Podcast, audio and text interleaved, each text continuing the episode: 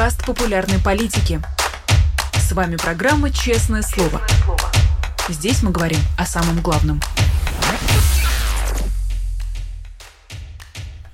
Всем привет, друзья! Московское время 17.00. Программа «Честное слово» на популярной политике. Как всегда, каждый день радуем вас интересными гостями и разговорами с этими гостями. Я напоминаю, что вы можете присылать в ходе прямого эфира в своих комментарии с вопросами и пожеланиями нашим гостям, а можно, если вы смотрите нас в записи, делать это уже под видео, вопросы администрации канала. Мы пытаемся всячески с вами взаимодействовать. Меня зовут Руслан Шевединов, а гость у нас сегодня довольно редкий, к моему большому сожалению. Гость э, известный блогер, чеченский оппозиционер Тумсо Абдурахманов. Тумсо, рады приветствовать. Здравствуй. Здравствуйте, Руслан, тоже рад вас видеть.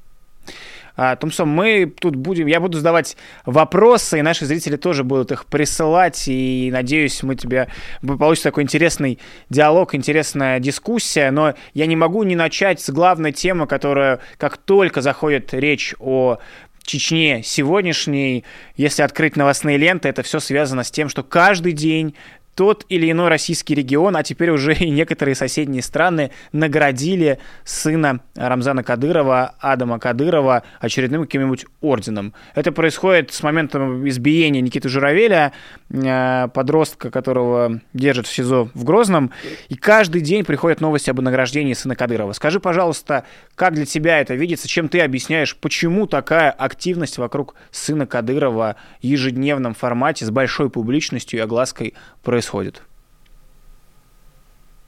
Честно говоря, в последнее время уже даже как-то не наблюдаю за этим процессом а, награждений, потому что это стало какой-то рутиной. Каждый день какая-то какая-то новая медаль, награда, орден, еще что-то. А, конечно, э, я не связываю это ни с, ни с каким там, избиением Журавеля и так далее. Понятно, что причина в самом а этом подростке, в событиях, произошедших с этим подростком, его репутации, которую нужно было таким образом, а, довольно-таки радикальным, таким брутальным образом ее нужно было восстанавливать. Ну а дальше, мне кажется, этот процесс просто он как-то вышел уже из-под контроля. То есть, если изначально, может быть, сам Кадыров как-то это а, педалировал вот эту вот тему с награждением, там, ну, невозможно бесконечно ее как бы педалировать. Он, наверное, изначально какой-то импульс такой задал, а дальше все там уже по течению пошло вот этим снежным комом, когда различные кадыровские подчиненные, э, каждый пытаясь выделиться перед ним, заслужить какую-то э, похвалу какую-то там от Кадырова, начал э, договариваться о том, чтобы к этому э, подростку давали, вручали какие-то там э, медали, ордена или различные чиновники, а, люди, которые могут а, награждать какими-то там своими ведомственными и иными наградами, начали тоже а, давать эти награды, опять-таки, чтобы просто выделиться перед Кадыровым, чтобы их заметили. Для меня этот процесс, он естественный, так как я помню, как эти моменты проходили в республике, когда, например, Кадыров вдруг решал, что нужно там сколько-то миллионов раз прочитать там какую-то молитву, допустим. Бывало такой момент. И, и, и поначалу Кадыров от себя, в общем, дал, давал какой-то импульс, там действительно каких-то людей, чиновников собирал в мечети там, или где-то в своих этих а, административных зданиях, те тут что-то там читали, отчитывались. А дальше вот этот вот уже э, запущенный процесс, он начинал сам по себе жить. И в различных ведомствах, там, в каких-то организациях начинались уже как начиналась самодеятельность, когда они сами э, руководители собирали этих людей, заставляли там что-то читать, потом это все куда-то там в префектуру отсылалось. То есть этот процесс, он начинал сам по себе жить, уже без каких-либо э, импульсов там, от власти. Я думаю, что здесь происходит сейчас вот э, ровно то же самое. Ну, том, что многие связывают это, люди, которые отдаленно наблюдают за ситуацией в регионе с тем, что, возможно, какой-то политические амбиции и будущее есть у Адама Кадырова, что чуть ли не в преемнике готовят его Рамзан. Э, скажи, пожалуйста, что тебе про это, как тебе видится эта ситуация? Ждать ли какого-то государственного поста серьезного для сына Кадырова? Ну, я думаю, как минимум не сейчас. В любом случае, mm-hmm. сейчас об этом говорить рано. Но что в целом это скорее всего, к этому все идет, к этому его готовят. Mm-hmm. Это, я думаю, очевидно. То, что именно этого э, подростка среди других значит, выделяют особенно. Ну, на это есть причина события, связанные с ним. Там был убит его няня, был убит его личный охранник. То есть там очень серьезная такая психологическая травма, там э, потеря репутации. То есть это связано именно с этим, что его таким образом выделяют. Но что, в принципе, все дети Кадырова, это так или иначе, явно они там не будут э, работать сапожниками или э, бизнесменами в республике, это понятно. Конечно, они все уже сейчас являются государственными чиновниками, причем а, ну, на высших э, постах в регионе. Они уже, его дочери, там, кто министр, кто там вице-премьер, и, и постоянно, то есть у него-то детей много, они вырастают, и каждого из них надо куда-то пристроить, а место, куда их пристраивают, это должно быть место, а, где будут контролироваться какие-то финансовые потоки, то есть это не просто какое-то там чиновничье положение. Поэтому у Кадырова на самом деле такая задача непростая с этими детьми. Их нужно реально куда-то всех устраивать, учитывая, что они там не особо, в принципе, одаренные, а, так как там и с генетикой тоже не сильно повезло этим детям. Поэтому они сами по себе, они в любом случае никуда не выплывут. И их нужно куда-то постоянно значит, пристраивать, и Кадыров над этим работает. То, что именно вот этот вот э, его сын э, самый такой заметный из всех, и, и явно там государственная такая прям программа идет э, по тому, чтобы его делать все более и более популярным. А может быть, Кадыров уже решил, что именно этот а, достоин более других быть преемником, я не знаю. Но пока, я думаю, говорить об этом рано. Все-таки он еще слишком а, молод. А, тогда, ну, раз уж поговорили про детей, не могу не спросить про тему, которая вообще объект для спекуляции даже на международном уровне. История про здоровье Рамзана Кадырова. Ровно как в один момент это все появилось, и куча было публикаций и обсуждений, ровно так же быстро это все закончилось, и сейчас никто нигде не пишет о том, что там со здоровьем Кадырова. Скажи, пожалуйста, что тебе известно, что говорят твои источники, люди внутри республики а, о состоянии Кадырова, все ли действительно там не очень хорошо с его здоровьем, или все эти проблемы поправимы и как-то на его власти особо не скажутся, по крайней мере, в ближайшее время? Я думаю, это тоже естественный процесс, что э, людей перестало интересовать состояние его здоровья, потому что видно, что по его последним, ну, по, по текущим его там э, видеоматериалам, видно, что ему полегчало. Я думаю, нет вообще никаких э, сомнений и нет смысла сейчас как-то пытаться доказывать, что ему было плохо, потому что ну, очевидно, что ему было плохо. Как бы Кадыров не пытался это не признать, вот как бы ему, не знаю, это то ли стыдно ему, то ли у них не положено, может быть, какая-то кремлевская есть а, методичка по этому поводу, что не может там, чиновник а, быть обычным смертным и болеть. Не знаю, может быть, с этим это связано. Но Кадыров не, не любит, не, не хочет он признавать, что у него были проблемы со здоровьем. Но для любого адекватного человека достаточно посмотреть а, видео тех, того времени, конец а, прошлого года, или, например, одно даже видео, где он разговаривает с этим Никитой а, Журавелем, ну, достаточно для... Не нужно быть там меди... медиком, иметь медицинское образование. Понятно, что человек был в очень плохом, тяжелом состоянии здоровья. И также не нужно быть врачом, чтобы сейчас понять, что Кадыров, в принципе, из того кризисного, из той кризисной ситуации он вышел. То есть, э, да, он уже не тот, что был там, до вот, этих, вот этой вот кризисной ситуации. Понятно, что он сейчас, конечно, более худшем э, состоянии здоровья, чем был там 10 лет назад. Он уже не скачет э, верхом, там что-то на беговой дорожке не бегает, отжимания не делает, штанги не тягает, нам какие-то эстафеты не передает. Но в целом вот это вот критическое состояние здоровья, когда все ждали, что он вот-вот в кому уйдет там, или даже, может, умрет, этого уже нет. И больше всех это ощущают на себе жители республики, потому что когда Кадырову было плохо, а, жители в республике задышали. Там а, начинается такая оттепель, знаете, когда состояние здоровья, из-за своего состояния здоровья Кадыров не может закручивать гайки, и начинается вот это вот оттепель, когда у людей появляются какие-то свободы.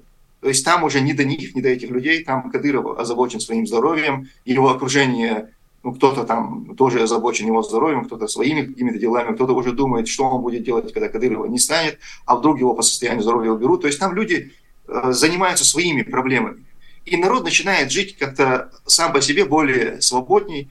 И индикатором вот этого у нас э, были э, тонировочные пленки на автомобилях. Это такой Э, индикатор, знаете, это такой триггерный момент в республике, потому что Кадыров очень сильно э, начал борьбу еще, еще давно, там лет сколько, 10-15 назад, он начал борьбу с этими тонированными машинами, и ну, просто жестко там разбивали стекла, снимали на месте эти пленки людей, а, запирали, арестовывали, в общем, какие-то проблемы невероятные у людей были. И сейчас, когда у Кадырова были проблемы со здоровьем, в республике раз начали появляться тонированные машины, полностью наглухо затонированные.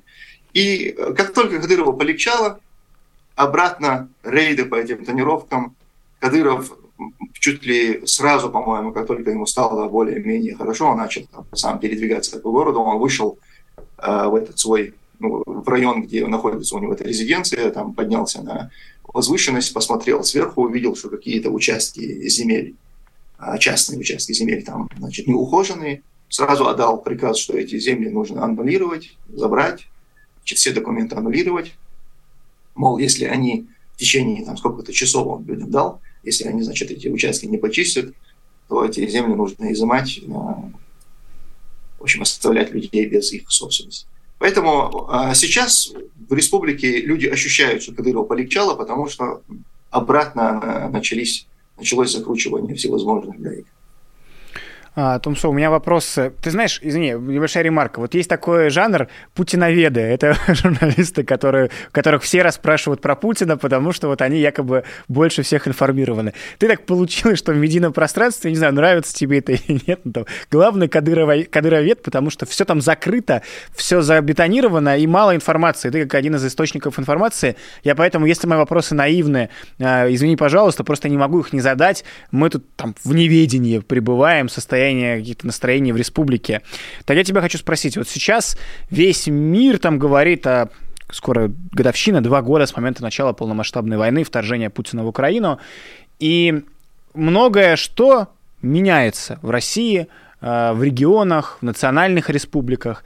Можешь, пожалуйста, сказать, как эти два года с момента начала полномасштабной войны поменяли и поменяли ли в случае Чечни, а, жизнь в республике, жизнь простых людей, э, как их это все коснулось, какие последствия сказались, если это все-таки какое-то оказало влияние на жизнь э, в республике?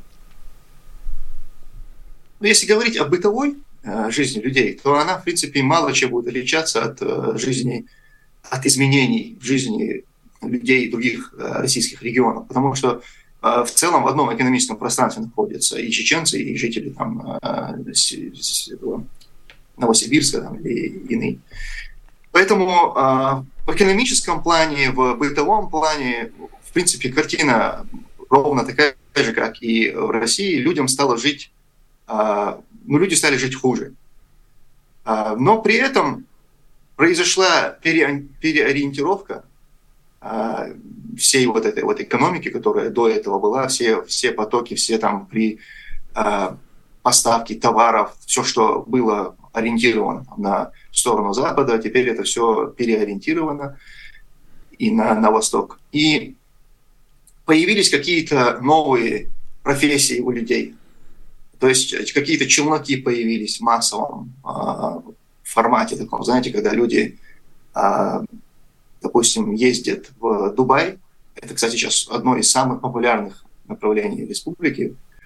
А, люди, значит, ездят в Дубай, покупают там какие-то запрещенные в республике или которых нет в России какие-то товары, покупают их и на себе там либо надевают, либо там какой-то есть лимит у людей, что они с собой могут э, привозить. В общем, таким образом привозят. За это э, в республике есть те, кто готовы за это платить, чтобы какие-то брендовые вещи, например, там, хорошие какие-то а, вещи привозили.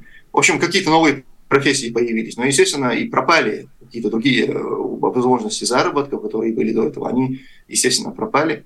люди стали жить хуже в плане очень много а, тех благ 21 века, которые были в порядке вещей для а, многих людей. А, оплата с помощью карты Visa, там, MasterCard, Apple Pay, Google Pay, там, в общем, много, много всего того, что, к чему мы привыкли, что для, особенно для молодежи было вообще каким-то а, чем-то по умолчанию врожденной, врожденной какой-то услугой для них. То есть они не знали, как, как вообще жить без этого. Сейчас они, естественно, это все потеряли, стало жить сложнее, стало, стало хуже.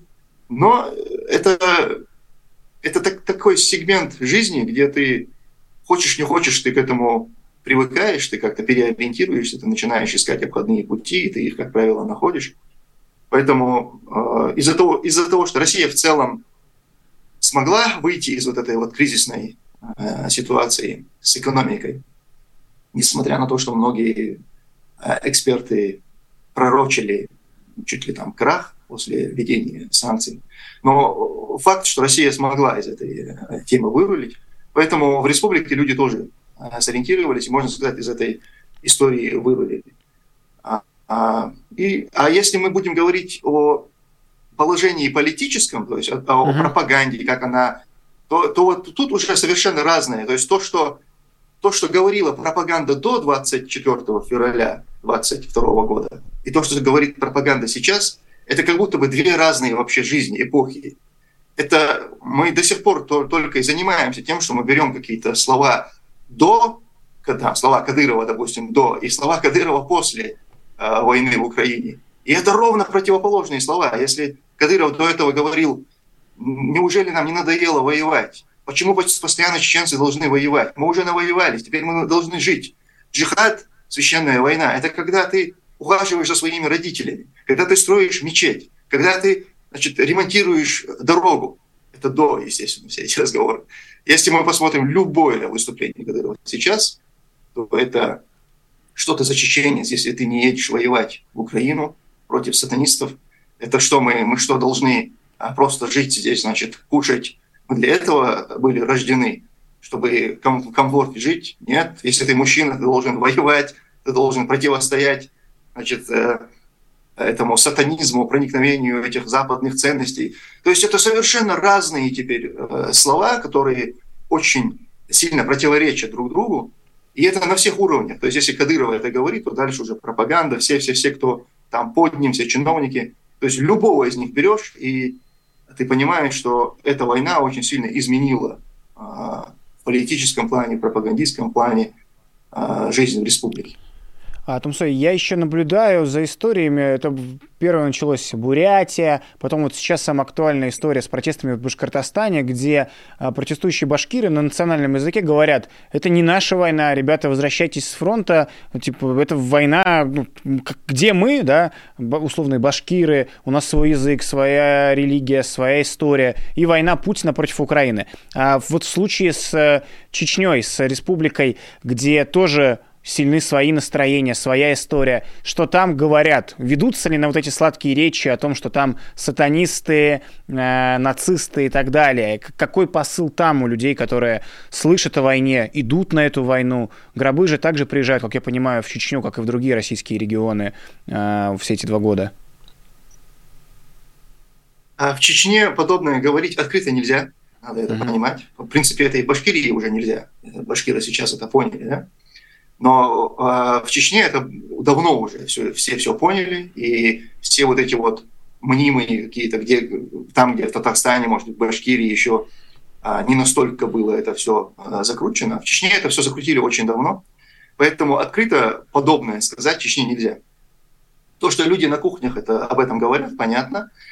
И за чеченцев, живущих в республике, и, те, и которые не могут это говорить, говорим это здесь мы. То есть мы напоминаем, мы и людям напоминаем, и Кадырову э, рассказываем о том, что это не просто не, не то, что это не наша война, это на самом деле с нами это вообще какая-то э, очень такая, знаете, злая игра, когда эти э, танки сегодня убивающие украинцев, они не так давно убивали нас. То есть для нас это не просто не наша война, для нас это э, участие в этой войне на стороне России, это участие на стороне тех, кто вчера нас убивал.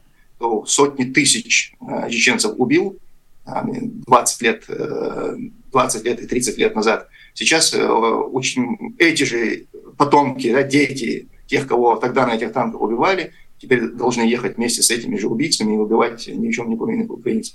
Поэтому для нас это вообще такая отдельная история, но, к сожалению, даже какое-то легкое высказывание на эту тему, легкая критика этой войны в республике, она очень жестко будет пресекаться, и это будет восприниматься не как э, позиция против войны, как, например, вот Надеждин есть, да?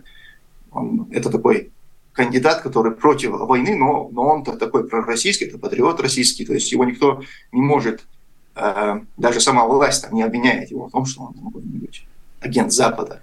То в Чечне такого невозможно. Ты не можешь быть просто против войны, но при этом такой российский патриот.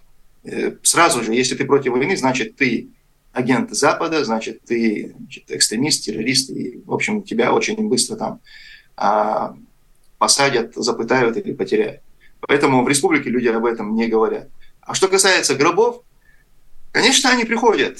Помимо гробов, сейчас, благодаря тому, что а, есть, у каждого есть телефон, они есть и там на передовой, а мы видим очень много материала, где убитые, а, те отправленные из Чечни люди, мы видим раненые там, с оторванными конечностями в ужасных, просто каких-то нереально ужасных условиях, в, в грязи, в этих окопах, в, в мороз. То есть очень много такой информации приходит, а, и, конечно, люди это обсуждают, конечно, это очень серьезное оказывает влияние на людей – и когда люди оказываются в каких-то там своих кругах среди своих родственников, друзей, они, женщины, плачут, э, матери, там, а, сестры плачут друг с другом об этом, делятся. А среди тех, кого из республики отправляют, там они тоже ведь делятся на три категории. Есть такие прямо такие патриоты кадыровские, ну это какие-то там сторонники его, а, чиновники, имеющие какие-то там должности, но они на передовой не находятся, и они там не гибнут. Есть вторая часть, это реальные какие-то там служащие в батальонах разных, то есть военнослужащие, Росгвардия, а, Минобороны. И есть третья часть, это так называемые штрафники. То есть это те люди, которых насильно за какие-то там а, ну, какие-то незначительные вещи наркотики там, или что-то такое, допустим, их арестовывают, и для того, чтобы они типа а, свою вину а, отмыли, их, значит, туда отправляют. Вот, и поэтому всех их под одну, значит, э, гребенку грести тоже не получается. Там есть люди, оказавшиеся там случайно абсолютно невиновные, а есть вот добровольцы и, и военнослужащие, реально, которые а, поехали туда по собственному желанию. Тумсо, у меня вопрос тогда про выборы.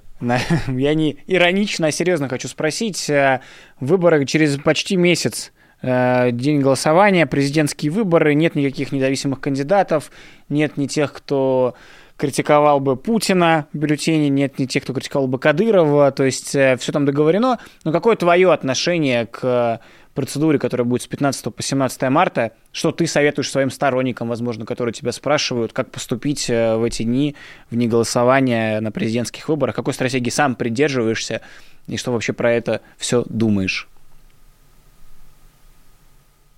Знаете, вы, возможно, для вас и для жителей э, в России это покажется странным, но в чеченском сегменте вообще не обсуждаются эти выборы. То есть нет вообще, вот ко мне uh-huh. ни разу не поступило ни одного вопроса касаемо этих выборов, ни одного обсуждения. Я не, не знаю, я не слышал, чтобы вообще чеченцы серьезно эту тему обсуждали и, и думали о том, что будет там, а, будет ли вообще какая-то процедура. И ну, в республике привыкли к тому, что это, это процесс, который не зависит вообще от э, людей.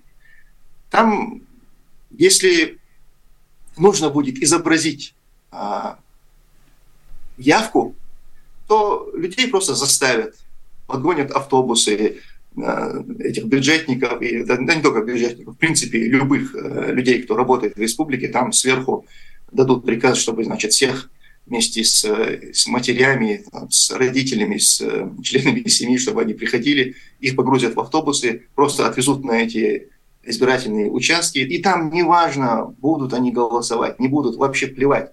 То есть там вот этот вот ЦИК э, республиканский, он все, что надо, уже сделает. То есть э, с бюллетенями, с галочками, там никто не заморачивается, людей никто, э, людям никто не говорит, как голосовать. Это я знаю по собственному опыту. Я ведь до 2015 года жил, я знаю, как эти процедуры проходили. Никогда нам не говорили, то есть когда нас гнали, допустим, на эти избирательные участки, там была задача просто, э, помните, как раз вот эти вот камеры, веб-камеры тогда поставили да, по всем да, избирательным да, да. участкам. Была задача показать, то есть по веб-камерам нужно было было видеть картину, что там очень много людей в этом избирательном участке. И поэтому нас просто гнали туда. А на автобусах возили, вот эту так называемую карусель создавали, но карусель не для того, чтобы там кто-то что-то туда закидывал, а просто чтобы вот эта массовка была, и никто не говорил, ставьте галочку сюда, там, или да куда хотите, вообще не ставьте. Хотите, ставьте. Плевать, что вы там сделаете. Выбор уже сделан, все, что надо, там, с бюллетенями манипуляции уже проведены. Поэтому чеченцы это как-то вообще не обсуждают. Так как мы понимаем, что от нас ничего в этой э, ситуации не зависит, у россиян у них немножко другая э, история, потому что там все-таки ну, не так нагло все это делается, как в республике у нас. Хотя э, потихоньку, знаете, у нас что-то вот пилотно у нас э, испытывают, потом это все внедряют во всей России, поэтому она потихоньку, конечно, догоняет. Но у нас республика в этом вопросе вот этого трэша, она всегда идет э, далеко впереди. И поэтому чеченцы как-то даже у себя на кухнях эту тему абсолютно не обсуждают, потому что понимают, что они на нее никак не влияют. Тумсов, ты упомянул про то, что сначала в республике, а потом на всю Россию экстраполируют некоторые истории. Вот самый яркий пример, на мой взгляд, это история, конечно, даже не про фальсификации выбора, а про традицию извинений, да, как вот кадыровские силовики ввели на камеру вот эту унизительную процедуру для всех, кто им не нравится, так это федеральная власть и переняла. Теперь это по всей России все, всех заставляют извиняться. Может быть, ты нам дашь какой-нибудь еще небольшой спойлер, что еще ждет путинскую Россию, которая всеми методиками питается либо от Лукашенко, либо со стороны Кадырова по вот этому, по силовому. К чему готовиться? А это ведь на самом деле во всем так происходит. Даже последнее интервью э, Путина посмотрите а, вот этому Такеру Карлсону. Такеру Карлсону, да. Ведь Путин там сделал э, очень такие прямые, э, кощунственные, по сути, заявления, которые он до, до этого невозможно было представить, чтобы вот так вот президент России сел и, значит, э, причины начала Второй мировой войны даже как-то взял и поставил их не просто под сомнение, а дал какой-то новый э, взгляд на эту историю. А, а ведь это все а, начиналось опять-таки с республики у нас. Это Кадыров ведь был таким первопроходцем в вопросах каких-то жестких и непопулярных заявлений. Кадыров что-то такое говорил, что не принято а, в дипломатии, там, в большой политике говорить. Кадыров это говорил, проверялась как будто бы реакция на это, или, или же просто людям давали привыкнуть к тому, что, в принципе, такое можно а, сказать, сделать такие заявления. Потом это уже уходит на а, другой уровень. Поэтому здесь я даже не знаю, что спойлерить. В принципе, любые а, вещи, происходящие в республике, потом потихоньку а, внедряются во, во всей России. И вот эта вот практика с извинениями, она ведь э, на протяжении долгих, долгих лет Кадыров постоянно э, практиковал а, эту практику, и, и э, россияне в своей массе как, как будто бы привыкали к тому, что подобное происходит, как будто бы их а, им дали, давали к этому а, привыкнуть. И сначала это выглядит как что-то такое дикое, непонятное. Ты сначала это отторгаешь. Потом ты значит, пытаешься понять, а почему он это делает. А потом ты уже раз и находишь себя на мысли, что ты не просто это понял, но это же правильно, то, что он делает. Это, в принципе, очень, по-моему, заслуженно. И, например, избиение вот этого Никиты Журавеля, это вот следующий, я думаю, этап. Смотрите, как избили, значит, заключенного, поднялась шумиха, вроде бы даже где-то там в, э, на уровне кремлевских чиновников произошло какое-то отторжение подобного явления там, какими-то да, отдельными в допустим, в СПЧ, там, при президенте России кто-то высказался против, но очень так аккуратно. И посмотрели реакцию, вместо того, чтобы отыграть, там, сказать, что нет, извиниться, вместо этого, наоборот, еще вот медали мы еще дадим, все правильно сделано. Потом раз смотришь, а там уже идут такие не просто понимание этого, почему он это сделал, а уже и оправдание. Ну, в принципе, э, человек, значит, сжег Коран, причем сделал это в интересах э, украинских нацистов. В принципе, его можно понять. То есть вот так потихоньку, потихоньку это все внедряется. И, соответственно, теперь где-нибудь в российской тюрьме взять, допустим, избить э, там, какого-нибудь врага народу, того же Навального, не дай бог, что-то такое, если произойдет, то это точно так же будет сначала, сначала это будет объяснено, потом это будет понято, а потом это будет уже и оправдано. Так происходит во всем. Даже вот это вот интервью Путина Такеру, это тоже один из таких этапов, такого уже на большем уровне, на мировом уровне, когда преступнику дали выговориться. И сейчас уже в западном а, мире появятся люди, которые именно попытаются понять Путина, почему он начал войну. И это ведь умышленно было сделано. Там не поднимались вопросы о, о преступлениях, совершенных в Буче, в Ирпине, о уничтожении ни в чем не повинных мирных людей, о ударах по э, больницам, по школам, по э, мирным домам. То есть эти вопросы не поднимались. А если их не поднимать, то, в принципе, ну да, здесь есть какая-то идеология. Конечно, он не просто так э, пошел, у него им что-то двигало. А давайте попробуем его понять. После того, как его поймем, давайте попробуем его и оправдать. Если убрать, если не говорить о преступлениях, если не говорить о газовых камерах, при Второй мировой войне, о убитых евреях, там, о Холокосте, 6 миллионов, о экспериментах, которые они ставили над людьми. Если об этом всем не говорить, то, в принципе, и у Гитлера была какая-то идеология, он тоже какой-то идея реваншизма, униженная Германия в результате Первых миров. То есть, понимаете, если это, об этом всем не говорить, то мы начинаем уже пытаться понять, а потом еще и а, оправдать происходящее. Поэтому очень важно не упускать вот эти моменты, нужно постоянно напоминать себе и говорить о тех преступлениях, которые они совершают. А вот, Томсо, ты упомянул, когда говорил про реакцию Кремля на действия сына Кадырова, я себе даже пометил, то, что сначала там у кого-то это даже вызвало отторжение у кремлевских чиновников. Я в связи с этим хотел тебе вопрос задать. А, долгое время кадыровского правления принято было считать, что у него есть конфликт с силовиками федеральными. Ну, что в ФСБ он вызывает отторжение, он сам делал ряд заявлений, что, мол, сунутся сюда региональные из другого региона СКшники, можно в них стрелять и так далее. А, скажи, пожалуйста, вот сейчас, к февралю 2024 года мы подошли к какой ситуации? Среди российской политической элиты, эстеблишмента, силовиков, есть ли какие-то не то чтобы недоброжелатели, но те, кто зуб-то держит на Рамзана Кадырова и в нужный момент э, могут не на его стороне оказаться? Сто процентов есть, но сейчас об этом а, говорить они не будут. Угу. Сейчас все-таки идет война в Украине, и очень важно сейчас не не поднимать такие вопросы, которые разделяют. А, вспомните, вот сейчас недавно была ситуация, когда а, один из комбатов э, кадыровских этих батальонов, их остановил российский какой-то военнослужащий на посту, что-то там какой-то даты не было в каком-то разрешительном документе. В общем, произошла стычка, а тот это все снимал. И вот это вот возмущение было, националисты какие-то там русские выступили, в общем, какие-то около э, военные каналы, военкоры. Но эту, эта тема не имела продолжения, потому что э, сейчас нельзя давать подобным вещам продолжение. Это на самом высоком уровне, там где-нибудь в Кремле на уровне Путина такие вопросы, я думаю, очень серьезно пресекаются.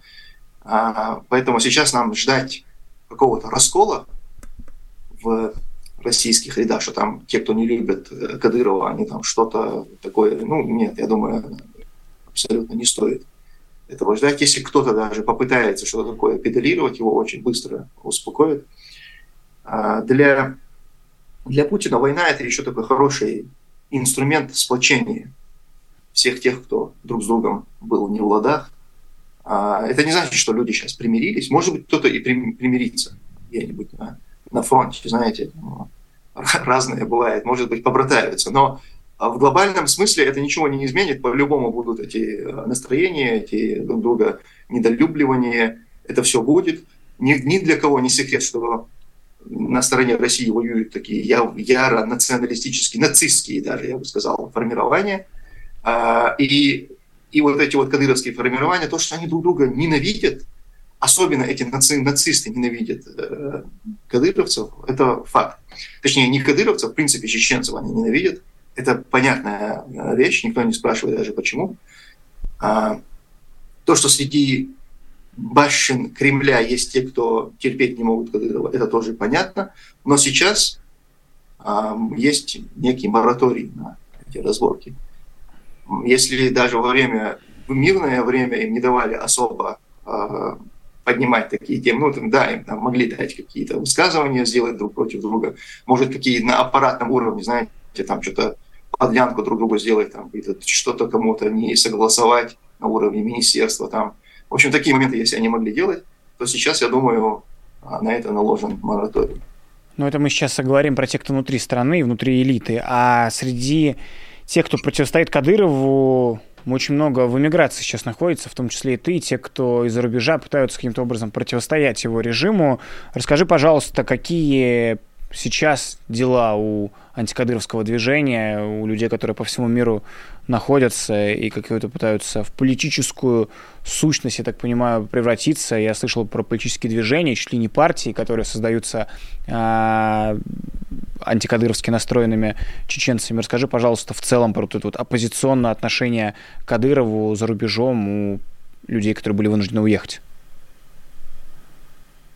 ну, неправильно называть это а, антикадыровским движением, потому что антикадыровское движение, это оно представляется как внутри российское, как будто бы если бы у Кадырова была бы оппозиция внутри республики или внутри России, то есть это были бы такие а, силы, которые в, в целом а, тоже являются патриотами России, но вот им не нравится именно Кадыров.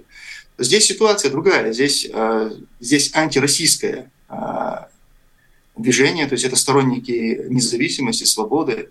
И мы здесь воспринимаем Кадырова не как отдельный а, режим. А для нас Кадыров является российским чиновником, и поэтому это, это борьба уже с Россией. И понятно, что мы здесь тоже разные. Здесь тоже разные настроения, здесь тоже нет какого-то единого фланга, когда там все друг с другом дружат. Понятно, что у кого-то там э, свои, свои какие-то политические э, взгляды, идеи, там, религиозные какие-то есть разногласия, все это понятно. Но объединяет все вот это вот крыло а, антироссийское, его объединяет то, что все люди видят э, Чечню независимым государством, не в составе России. И кадыровцев отдельно никто здесь не воспринимает. Кадыровцы – это для нас российские чиновники, которые, если э, реализу, реализуется наше желание, наша мечта, то эти люди, вот эти вот э, все, кто представляют сегодня э, Кадырова, то они вместе как бы с Россией должны вернуться обратно к себе в Россию, там где-то работать, жить. А в Чечне, если кто-то из них останется, из тех, кто совершал преступление, то они, конечно, должны понести наказание за свои преступления, предстать перед справедливым судом. Поэтому здесь настроение именно такое. И а, это важно понимать для, для россиян, для российской оппозиции, что все-таки а, это немного а, проще, наверное. Да? Для кого-то может быть это сложнее, для, для нас это понимание гораздо проще. Здесь не, мы, мы не можем, мы как раз и боремся с тем, чтобы в Европе люди, э, власти Европы разделяли вот это вот э, явление, как будто бы Россия это что-то отдельное, а вот э, Кадыров это, это значит свободное какое-то свое явление. Нет, Кадыров mm-hmm. это обыкновенный российский чиновник. И если убрать сегодня оттуда Кадырова, его заменят на другого российского чиновника, и ничего, в принципе, не изменится. Это будет точно такой же российский оккупационный режим. Для нас Россия это ровно то же самое, что для Украины сегодня Россия. Для нас оккупированная Чечня – это то же самое, что для Украины оккупированный Мариуполь, оккупированный Донецк, э, Донбасс там, или Крым. Это все ровно то же самое.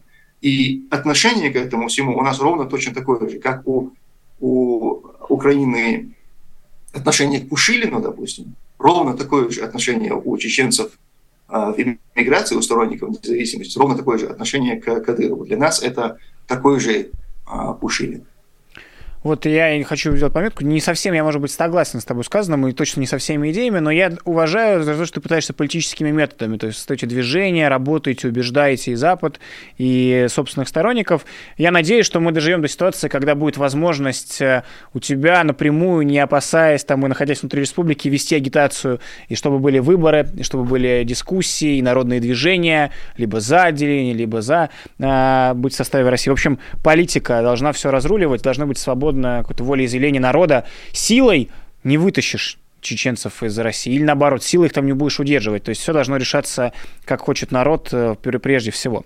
Мы продолжаем, друзья, программа «Честное слово». Нажмите палец вверх, пишите свои комментарии. У нас в гостях Тумсо Абдурахманов, э, критик Рамзана Кадырова, чеченский оппозиционер, известный блогер. Тумсо, не знаю, насколько ты следишь, сейчас много расследований выпускает Христа Грозев и издание «Инсайдер», в которых доказывают работу ФСБ и спецслужб российских на Западе. Покупаются пачками западные политики, совершаются преступления, не только связанные с коррупцией, но и какие-то устранения неугодных. Насколько ты за этим следишь и как ты относишься к деятельности на Западе российских спецслужб? Опасаешься ли ты каких-то с их стороны провокаций в отношении тебя, человека, который эту власть критикует? Ну, конечно, это все учитывается. Я, конечно, слежу а, за подобным. Я а, вижу очень много прецедентов, даже в Швеции, где я живу, а, был совсем недавно было несколько прям, скандалов, когда а, были выявлены, арестованы с, с полицией безопасности Швеции были арестованы шпионы, работавшие на а, России, в интересах России, в том числе два человека в этой самой службе то есть самой закрытой, по сути, службе, это такой аналог ФСБ, э, полиция безопасности Швеции. Поэтому понятно, что э, эту работу Россия всегда вела, и она ее ведет и будет вести, никто от нее не откажется. Опаса, опасаться ли подобного? Конечно, это нужно учитывать, э, какие-то меры предпринимать, чтобы это не воздействовало на, на тебя. Но война в Украине, широкомасштабное вот это вторжение, оно этот момент тоже э, гораздо упростило. Если раньше ну, как-то не принято было признавать, что подобное происходит, что это даже когда арестовывали таких, допустим, людей, шпионов, ну, открыто не, не говорилось, что это наши, даже вот эти обмены, вызволения их из плена, это все происходило как-то кулуарно, где-то какие-то там, даже не на уровне диплома, дипмиссий, да, а под ними там какие-то люди дружащие, значит, с этими дипмиссиями, они там между собой что-то по-тихому договаривались, спецслужбы там что-то, значит, и после этого происходило, тихо, тихо происходил вот этот обмен, и мы узнавали уже по факту, что вот что-то где-то кого-то обменяли. То сейчас маски сброшены, и Путин теперь, например, может открыто э, предложить обмен допустим, э, Красикова, который убил э, чеченского полевого командира Зелимхана Хангашвили в Берлине. Путин теперь открытую говорит, вот у нас есть там человек, он, значит, из патриотических соображений совершил преступление, ну, нет, не преступление, убил бандита. Понятие Путина это даже не преступление. Убил бандита, и мы готовы говорить о том, чтобы его обменять на вот э, Гершковича. То есть, понимаете, когда происходят вот такие вот события, то уже и скрывать что-то нет смысла. И плохое, наверное, плохо, плохо в этом то, что э, цена жизни, жизнь сама по себе очень сильно обесценивается. Мы уже как-то проще к этому относимся. И вот эти вот моменты с э, работами спецслужб на территории иностранных стран, они становятся более э, открытыми, то есть э, это уже никто не скрывает. А в наглую уже подобные вещи происходят. Поэтому, конечно, здесь приходится, наверное, сильнее о подобных вещах беспокоиться. Но это такие издержки, наверное, широкомасштабных войн. К сожалению, на нашу на наше поколение пришлось много вот таких вот событий нам увидеть. И неизвестно еще, сколько всего нам придется увидеть, куда это все вырулит. Поэтому приходится как-то а, ориентироваться в этих новых событиях. А, потому что я всегда напоследок в рамках программы «Честное слово» говорю про политзаключенных. Я всегда там вспоминаю Илью Яшина, Лилю Чанышева, Алексея Навального. Их каждый день все больше и больше. Я, насколько понимаю, и видя из публикаций, в том числе в некоторых э, скажем, критически настроенных э, к Путину и Кадырову пабликах, среди чеченцев тоже есть э, узники совести, тех, кого схватили в республике не за мнимый терроризм или какие-то не те неправильную бороду носят, а вполне себе за критику режима. Скажи, пожалуйста, э, какое вообще количество, примерная оценка политзаключенных именно из республики, потому что про них традиционно почему-то пишут и говорят сильно меньше в независимых медиа. Скажи, пожалуйста, какая ситуация с ними обстоит э, и как им помогают или как им можно помочь? Видите, здесь тоже у нас будет разный подход к а, определению политзаключенного. Для нас угу. политическими заключенными, пленными, а, узниками совести являются все, кто задержан по статьям 205, 208. Это незаконные вооруженные формирования, и это обвинение в терроризме. Россия применяла эти статьи в отношении тех людей, кто с оружием в руках, а, либо даже без оружия в руках, защищал суверенитет независимой Чечении. Эти все люди а, квалифицируются Россией как либо, сторон... либо участники незаконно вооруженных формирований, либо террористы. Для нас они все являются военнопленными, они все являются политическими заключенными, там, узниками совести. И там по разным оценкам до 40 тысяч, э, кто сейчас сидит а, в российских а, тюрьмах. Поэтому, а вот, допустим, если мы будем говорить именно о критике в отношении Рамзана Кадырова, то там, отдельно счет, кто, кто что-то сказал, там, допустим, в отношении именно вот конкретно Кадырова, и за это, то есть за слова его какие-то посадили, то такой счет, конечно, мы отдельно в этом плане не ведем. Но это, видите, вот этот момент тоже очень важно понимать, что людей, а, которых Россия обвинила в участии в незаконных вооруженных формированиях, это ведь те самые люди, кто когда-то по а, призыву Ахмата Кадырова вышел с оружием в руках против вторжения России. Затем именно этот же Ахмад Кадыров, уже перейдя на сторону России, он же объявил амнистию, какую-то часть, кто-то там, какая-то часть из этих людей, которые э, пришли, они были амнистированы, а другие, кто, кто остался верен тому первому зову Ахмада Кадырова, когда он с трактора объявлял священную войну в России, кто остался вот верен этому зову, этих людей объявили как раз террористами, участникам незаконных вооруженных формирований. И кто из них был убит, те погибли. Кто попал в руки э, к россиянам, они были осуждены на там, огромные сроки и отправлены в тюрьму. Поэтому всех, эти, этих всех людей мы не можем никак иначе воспринимать, кроме как военнопленных, кроме как а, политических заключенных. Это то же самое, что сегодня, допустим, воюющие на стороне а, Украины россияне ведь, когда берут этих людей, этих солдат украинских в плен, они ведь их обменивают, они считают их э, военнопленными. Но если бы, если мы представим, что Россия бы оккупировала бы всю Украину, то они бы уже не считали бы их военнопленными. То есть сейчас считать их военнопленными – это выгода для России, потому что таким образом идет обмен. А нам-то нечего а, предложить. У нас нет российских военнопленных, которых мы могли бы обменять на наших заключенных. Поэтому с нами в эти игры играть и смысла нет в России. Они сразу же их а, как преступников осуждают.